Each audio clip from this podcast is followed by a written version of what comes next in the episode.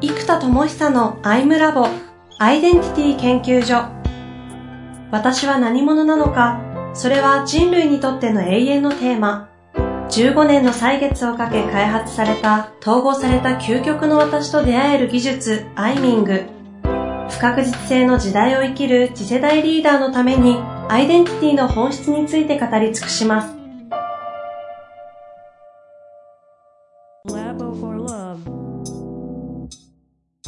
こんにちは、遠藤和樹です。生田智久のアイムラボアイデンティティ研究所。生田さんよろしくお願いいたします。はい、よろしくお願いします。さあ、ということで、今月2回目になるんですけれども、前回はマーケットフィットの話をね、生田さん自体がそのプロダクトアウトで作ってきたので、うん、あの、普通だと普通マーケットインディ世の中成り立ちますけど、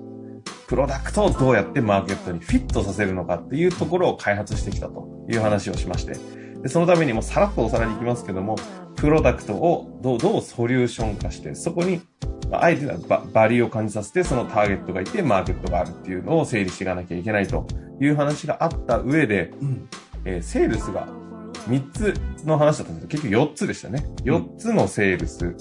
が今あって、今の時代、もうセッションセールスっていうのがあるぞと。そして、その後にコンサルセールスが、ニーズに対する解決策を提示するようなコンサルセールスがあり、ソリューションセールスがあり、プロダクトセールスっていうのが存在しているという話を前回しました。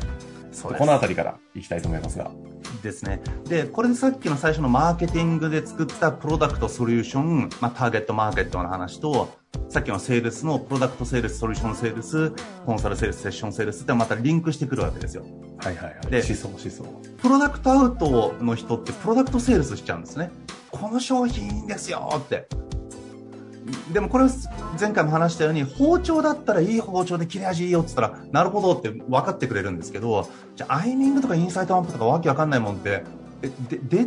で、その、な、何、その、中用化できて何がいいの？みたいな。中用というものがソリューション化されてない人にとっては、中庸マインドが経営の意思決定で大事だ、みたいな、経営の意思決定のソリューションとして俯瞰中庸力が必要だっていうふうに、ソリューションになってれば、じゃあ、その中庸化とかアンコンシャスバイアスを紐解くというソリューションが決まってれば、じゃあそこからインサイトマップでプロダクトに来れるんですけど、そもそもソリューションがマニアックすぎて、中庸化とかアンコンシャスバイアス紐解くツールって探してないからみんな。プロダクト探しに行ってないから、これまずプロダクトアウトのプロダクトセールスで売れませんよね。はいはいはい、確かに。ソリューションそのものにニーズがまだななってないわけです、そうです。で、今度はじゃあソリューションセールスって言った時に、アンコンシャスバイアスとか、認知バイアス、認知の歪みをこう可視化して、えー、自分という本質がわかるんですよって、これソリューションですよね。うんうん、じゃあ、ここでソリューションセールスをしようと思った時に、というソリューションまで世の中の人が行き着いてるかっていうと、行き着いてないじゃないですか。ああ、確かに。つまりアンコンシャスバイアス中庸化俯瞰あたりの重要性まで来てて、このソリューションを満たすプロダクトなんだろうってずっと探しててやっと見つけましたっていう人ってあんまりいない。ああ確かに。そこにソリューションがそもそもないんですよ。うんうんうん、っていうことはソリューションセールスも僕のプロダクトの場合は、えー、と基本的には機能しづらい。はいはいはい。ということはコンサルセールス的に行く必要があるんですよね。うん、つまり、えー、と人生何かキャリアの意思決定をしようと思ってる時に A を B でむっちゃ葛藤しますよねって。そうすると、キャリアのコンサルタントだったら、キャリアの A は B の葛藤を決めるときに大事なのは自分の深いところでどう思ってるかを理解して意思決定するといいんですよねと。それはみんな確かにって言うと思うんです。ここにノーっていう人あんまりいないと思うんですよ。うんうん、じゃあそのために何が大事かっていうと、目に見えないバイアスがあってねと。しかも無自覚だから、自分の気づいてない無自覚の自己矛盾をはらんでいて、今やりたいと思っている仕事が本当はそうじゃない可能性が十分あると。で、そうなのに気づかずに始めちゃって、始めた後に大体みんな気づくから、あれ思ってたのと違うみたいになるんですよと、うん、働いた時に。でもそうなるのはもちろん会社の要因もあるんだけども、そもそも自分が思ってたのと違うの、思ってたの方が違う可能性があると。思ってたのと違う環境だったりじゃなくて、思ってたことそのものが違う可能性があるから、うん、それを紐解きましょうねって言ったら、できたらいいですねと。なる。で、インサイトマップっていうプロダクトあるんですよと。マジか。ここまで来ると、そのキャリアコンサルティングから、うんその深層心理を理解すること大事ですよっていうソリューションまで来て、ああ、流れプロダクトになるから売れる可能性が出てくるんですよ。ただ、セッションセールスもある。そう。で、えっと、セッションセールスはさらに、例えば今みたいな話も、じゃあこれで伝わる人って内観とか、その、そうね、真相とか関に関心がある人だったら、ソリューション言われた時に確かにって来るんだけど、うんうんうん。関心と経験がない人は、そもそも分かんないじゃないですか。うんそうじゃあセッションをむしろ経験してもらうって、まあ、プロダクトの経験っていう意味でのセッションもそうなんですけど、その深いところの本当のニーズに気づいてもらう。おーあと、本当の本当の思いは何なのか。本当の自分を生きようと思ってるし、仕事で本当はもっと自分の力を発揮したいんですっていう、本当の思いに気づいてもらったら、じゃあ、その本当の本当の自分を発揮したいというのは、日常ないわけですよね。うんうん。転職するときに、もうちょっと給与がいい会社で働きたいですって最初に来ましたと。じゃあ、給与のいい会社はどうやってやるかっていうと、そのためにこういう能力磨きましょうね、こういうプレゼンしましょうねって、コンサルをしちゃうじゃないですか。でも、いや、給料も大事なんだけど、本当は自分の力を思いっきり発揮できて、楽しく働ける職場というか、仕事そのものを探したんだが、本質的な望みかもしれない。ああ。でも気づかないじゃないですか、普通は。うんでもそこに気づいたら、じゃあそれだったらこうだよねって次にコンサルティングができるんですよ。やっとね、確かにそ。確かに。だけど、じゃあ、いや、本当の本当に転職で何望んでるんですかって言われた時に、いや、そう言われちゃうと、いや、いや確かにお給料も上げたいし、だけど、ああ、そっか、何望んでんだろうみたいになっちゃうと思うんですよ。ああ今の会社が嫌だから辞めたいだけな な。るね。それってまた同じこと繰り返しません？いや、繰り返して今4度目です、みたいな。ですよね みたいな。それまた5度目を、ああと2、3年後にまたやるんじゃないですかねってなっちゃうじゃないですか。うん。ってことは、この本当の本当が分かったら初めてコンサルができるので、その本当の本当から始めたいっていうニーズも世の中出てきてるので、はいはいはそこから、えっと、やっていくと、だったらって言ってコンサルができて、ソリューションが提案できて、そのソリューションを提供できるプロダクトまでができますよと。い。なるほど。なるほど。めちゃくちゃわかりやすいですね。だから、経営者とかの営業って結果的にセッションセールスできないと、あの、ちゃんとしたもの売れないのは、やっぱ、ここ、この説明ですごい納得ですね。だから経営者の話を深く聞いて、相手が認知していることの外側、潜在領域の外側の潜在領域までを聞けてなければ、セッションセールスではないんですよ。なるほど。つまりコンサルセールスでいいんですよ。相手が出てきてる潜在的ニーズや目的、問題に対して、あ、じゃあこうしましょうねっていける。でも、相手が気づいてない本当の望みや本当の問題があるんですよ。でもこれってコンサルだと見つけられないんですよ。こうじゃない、ああじゃないって言っても、うん認知してないからこうじゃないって言われても、いや違うって言っちゃうんですよ、本人は。で本当はそうなんですよ。本当はそこかもしれない。はいはいだけど、はいはい。顕在化できてないんだから、いや、僕それ関係ないですねって思っちゃう。認識できないですもんね。そうなんですよ。だからセッションセールスは潜在ニーズを引き出せるところまでいけて初めて潜在ニーズが出てきたら、じゃあその潜在ニーズに対してはこういうコンサルですよっていけるので、こここまで出てないと、ただ聞き上手で終わっちゃう。とんでもないプロダクトを、伝わらないプロダクトを作ってしまったからこそ、ここまで細分化してそう。設計しないといけないんで、ここまで言語化できたわけですもんね。そうです。え、で、これをものすごい納得するこのセールスの4、なんて呼べばいいのかわかりませんけど、うん4つのセールスのなんか段階なんですかね、これ。そう。で、これをじゃあ、うちの商品でどうやって伝えていくかってことなんだろう。でそうそう。これ結局誰にとって何のソリューションかっていうところが特定できる必要があるんですね。で、それをセッションコンサルセールスを一体多でやる必要があるんですよ。うんうん。じゃあこれどうやるかって言ったらセミナーセールスになるんですよ。あ結果的つまり。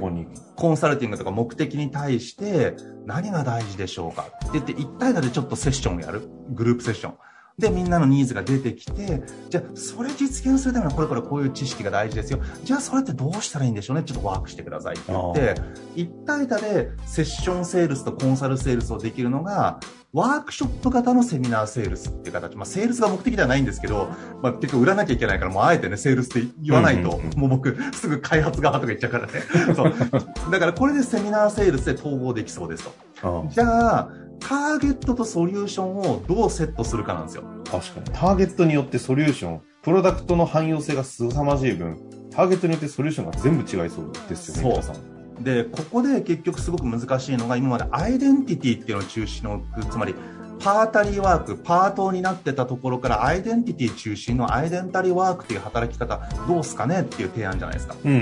ん。で、これやっちゃうと、まあいいんですけど、やっぱり法人と相性悪いんですよ。ああ。会社辞めかねない。自分のど真ん中分かっちゃうっていうのはでも、実はうちって、あの、売上の99%は 経営者なので、経営者法人なんですよ、結局。うん法人のリーダーなので、法人にマイナスなものだと分離しちゃうんですよ。確かに。なので、えっと、ここでじゃあ法人も個人も結局何が今社会課題なんだっていうことを再定義しなきゃいけないですね。で、これ結論まず言うと、えっと、まず今まではアイデンティティ中心のアイデンタリーワークとパータリーワーク、役職中心のパートとゴールに対してアイデンティティとビジョンでやりましょうっていう、ちょっと哲学的なことに入ってきちゃう、えーものだった。だけども、これをもうちょっと現代全体に合うように言うならば、ソロワークとコーワークの統合である。ソロワークとコーソロワーークとコーワークの統合。ク。ちょっとわかりそうで、まだわからないぞ。はい。で、これの深いところがアイデンタリーワークとパートワークの統合なんですよ。うんうんうんうんだけど、これをもうちょっと表層的に現象にできるのが、ソロワークとコーワーク。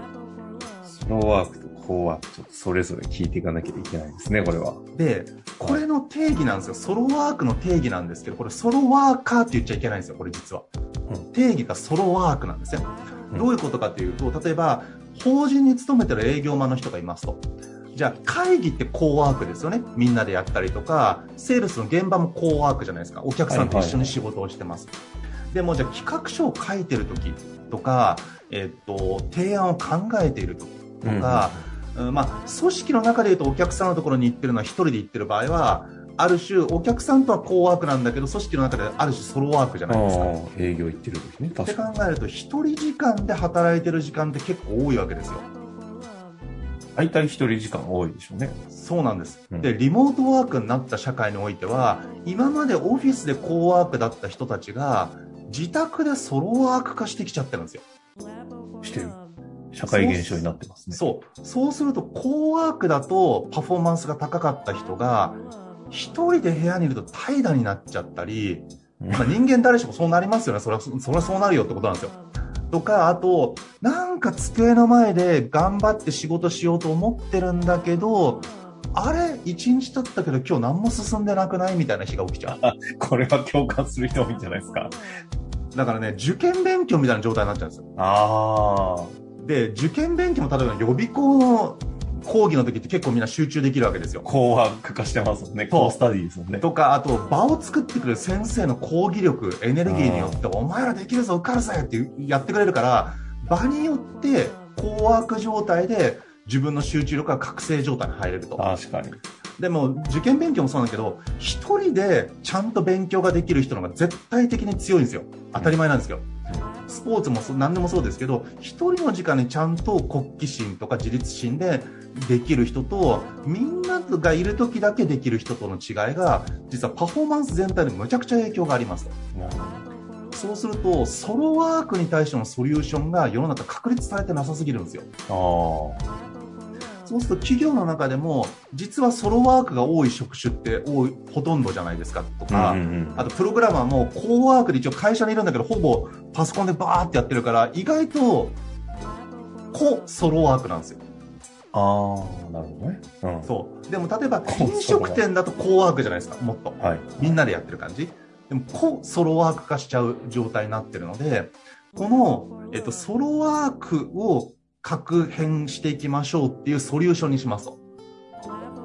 ソロワークの集中力を上げましょうというソリューションにするんですよ。はあはあはあはターゲットは誰かっていうと、法人の場合は営業マンとかプログラマーとかデザイナーみたいに、勤めてるんだけどもかなりソロワークが多い人。うん。あとは社会全体で言うとリモートワーク。あ一人で仕事する時間が増えちゃった人。あ、なるほどね。で、もちろんこれまで通りアイデンティティが重要なもう独立起業する人もソロワーク多いじゃないですか。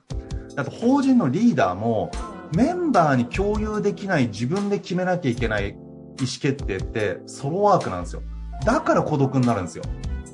責任を全部自分で巻き取って意思決定しなきゃいけない。うんうんでもそれは全部部下に話すわけにいかんと。うん。だ実はこの意思決定という一番重要なリーダーの仕事はソロワークなんですよね。確かに、そのまあ、本当そうですね。なので、意外とソロワークっていう捉え方をすると、ソロワーカーっていうと個人事業主とかにね、なってくるんですよ。ソロワークっていうと、仕事のかなりの部分が、実はソロワークっていう再定義をすると、ソロワークの人って多いんですよ。ソロワークの時間っていっぱいあるなっていう認識になりますね。そうです。で、この時間の集中力がコーワークほど安定しないんですよ。確かに。さっきの受験理論ですよね。そう。だから受験生も自習室に行ったり、図書館に行ったりするじゃないですか。こう、ソロワーク環境を探してるんですよ。うんうん。そこで喋っちゃうと、コーワーク化しちゃうと、なんか自分のペースも崩れちゃうから、自分のことを黙々とやりたいんだけども、でもソロワークをソロでソロワークしちゃうとできないから、こうソロワーク空間を求めてるんですよ。なるほど。まあ、個人事業主がコワーキングスペースに行くのはそういうことですそう。よね。だからあれも厳密にはコーワークしてないんですよ。ソロワークなんですねそう。コーソロワークスペースなんですよ、あれ実は。はいはいはい。なので、えっと、そうすると実は、このソロワークの集中力を上げられるかどうかが仕事の質を決めるんですよって話だと、確かにってなるじゃないですか。なるなるなる。大企業とか関係なく、個人事業主でも大企業だろうが、経営者だろうが、全員、まあ、ソロワーク時間上げ、パフォーマンス上げたいよねってなりますね。そうです。で。特に切実に必要なのが個人事業主です、フリーランス。うんうん。で、これまだ企業と付き合いのあるフリーランスならいいんですけど、はいはいはいはい。結構個人間とか小さな企業同士でやってる個人事業の方とかだと、こう、どうしてもですね、その集中力が発揮しづらくなってっちゃうんですね、どんどんどんどん。なので、えっと、で、フリーとか、あと、あの、マネーフォワードとか、これはフリーランス向けの、あの、フィンテック系ですよね。うんうん。フィンテックっていうのかな、まあ管理系？お金の管理。で、あとは、ランサーズとかクラウドワークスとかココナラとかはフリーランスの、えっと、職業マーケットプラットフォームじゃないですか。はいはいはい。なので、えっと、結局このフリーランスが今後、社会で増えるか減るかで増えるじゃないですか。うん。で、しかもすでに何万、何何十万人何百万人いるっていうのと、うんうんあとリモートワークで大企業の人も増えたので、うんこのソロワークというのを、えー実はソリューションの中心に置いていくと、うちはアイデンタリーワークですよって言っちゃうとマニアックなんだけど、ソロワークを変革しますよっていうと、入り口になるんですよ。なるほど。ちょっとこのあたりで次回に持っていきたいなというところで、ソロワーク、コワークをちょっとまとめていきたいんですけれども。はい。もともとは、社会課題で言うと、今、アイデン、アイデンタリーワーク、パータリーワークからアイデンタリーワークになるようん。というところなんだけども、これだと、ターゲットの認知もできないので、じゃあ、で、行った時に表層的に現れているものが、このコワークとソロワークという概念そうです、そうです。で、この今、ソソロワークという、この、なんていうの、一人で仕事をしている時間みたいなものと、一緒に共同して仕事をしている時間、コワークの、のソロワークに対して確変を起こすんだぞっていうと、ある意味全仕事してる人たちが全員じゃんってことに気づくので、こうプロダクトとソリューションがちょっとこうフィットしてくるぞっていうところの話に至るわけですね。そうです。で、これちょっと最後整理すると、はいアイデンティティっていうのは、えっと、アイデンティティ、つまり自己、自己定義と信念とかマインドとか価値観の話なんですよ。内的な話なんですよ。うんだから僕はどこどこ会社の社長の〇〇じゃなくって何々として生きるんだみたいなパートとしての役職アイデンティティみたいなものから自己アイデンティティの方に移っていく。っていう信念哲学アイデンティティっていうこう内的世界の話になるじゃないですか、でソロワークっていうのはその人の今日のパフォーマンスとか状態と行動量の話なんですよなのでもっとその今日テンションが高い低い、フォーカスできてるできてないっていう状態マネジメントと行動マネジメントと成果のマネジメントの話になってくるんで、もっと現実寄りなんですよ。なるほど。なんで、インナーバースとリアルバースでいくと、リアルバース寄りなのがソロワークとコーワークっていう概念。で、インナーバース寄りなのが、アイデンタリーワークとパータリーワークっていう概念で、で、インナーバース寄りなのはやっぱりちょっと世の中少ないので、人は。なので、リアルバース寄りのソロワーク、コーワークって概念から始めていって、ここのまずメタバースを作っていくことから始めていくと、ソロモニアってつけてるんですけど、うん、いいなと。なるほど。ということで次回ソロモニアについて話せればと。次回もね、今のあたりちょっと復習しながらソロモニアの話いきたいと思いますので、ぜひ楽しみにしていてください。ということで終わりましょう。ありがとうございました。はい、ありがとうございます。